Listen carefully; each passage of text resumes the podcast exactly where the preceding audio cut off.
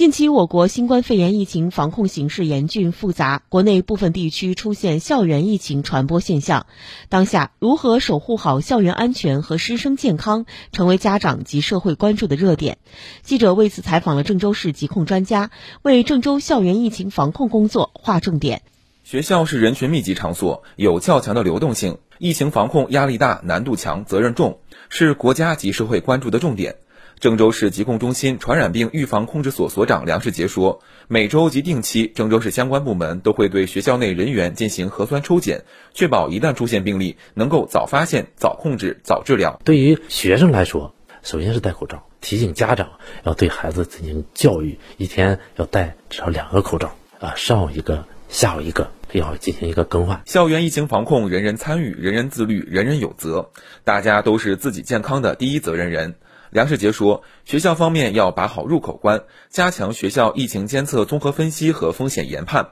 做好新冠肺炎和学校常见传染病预防工作。根据疫情防控形势和师生来源特点，完善常态化疫情防控方案。原则上，非必要不组织大型室内聚集性活动。除了学生，还有教职工，其他的人员是不允许进入校园的。教师还有他的班主任，那么发现这个学生相关的临床症状的时候。或者身体不舒服，那这个时候呢，就要警觉，时刻对家长、学生近期是否去过中高风险地区要进行一个报备。梁世杰表示，除了校内，上下学途中也是校园疫情防控的关键环节，学生应尽量做到学习生活空间相对固定。放了学之后呢，你回来尽量不在外面多逗留。第一时间回家，不要去这个公共场所，或者是同学家或等等其他的一些地方，啊，尽量不去。回家呢，尽量是坐公共交通工具，骑自行车啊，既能锻炼身体。校外也要记得戴口罩，因为奥密克戎那个传播力度比较强，而人和人距离很远的，我们都要戴。到家之后要注意手消毒。